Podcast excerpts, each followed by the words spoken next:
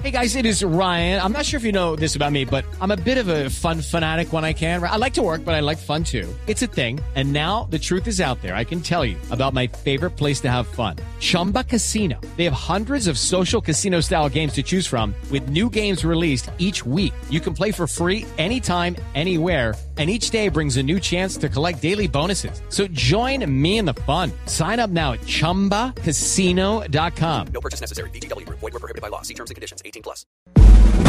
Ricardo Ospina es periodista. Está en Mañanas Blue. Son las 6 de la mañana y 27 minutos. Comenzamos semana de nuevo con la tensa relación entre la Fiscalía y la JEP por varios temas, pero la coyuntura tiene que ver ahora con el futuro del caso de Jesús Santrich. En teoría, esta semana la sala encargada del asunto debía definir desde la Justicia Especial de Paz si Seusis Pausies Hernández, nombre de pila de Santrich, había cometido o no delitos relacionados con narcotráfico y en caso de llegar a una respuesta afirmativa, debía concluir si los cometió antes o después del primero de diciembre del 2016, fecha en la que se firmó el acuerdo de paz del Teatro Colón. Sin embargo, ese plazo sufrió un traspiés, luego de que la semana pasada los magistrados encargados de definir el caso, en una decisión dividida, ordenaran pruebas entre las que incluyeron pedir a la Fiscalía y a la Justicia de Estados Unidos las evidencias que comprometen a Santrich con narcotráfico, alegando la necesidad de garantizar el debido proceso. El documento sobre el que sustentan la petición es de 60 páginas y fue revelado el pasado viernes por Blue Radio. Entre otras cosas, relaciona las evidencias entregadas por la Fiscalía y considera que hasta ahora no tiene elementos de fondo para decidir este caso. Entre tanto, la Fiscalía contraatacó con una carta en la que relaciona detalladamente los audios que tiene en su poder y que fueron vitales para proceder a la captura de Santrich con fines de extradición.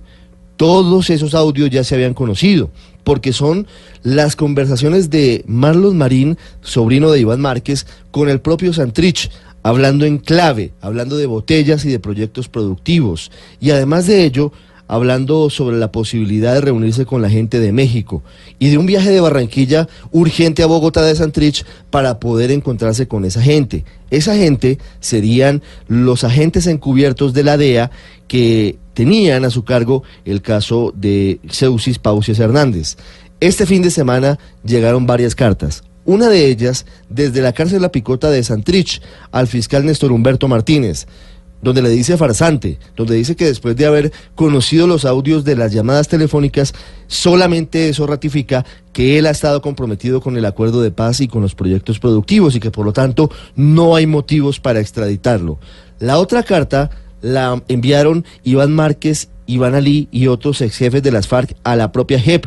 Pareciera que ya reactivaron ese canal de comunicación luego de que la semana pasada ratificaron su compromiso con el acuerdo de paz y con la justicia transicional. La carta es un memorial de agravios sobre el incumplimiento del gobierno en materia de proyectos productivos y de implementación del acuerdo de paz, pero deja abierto un canal de comunicación que resulta muy interesante.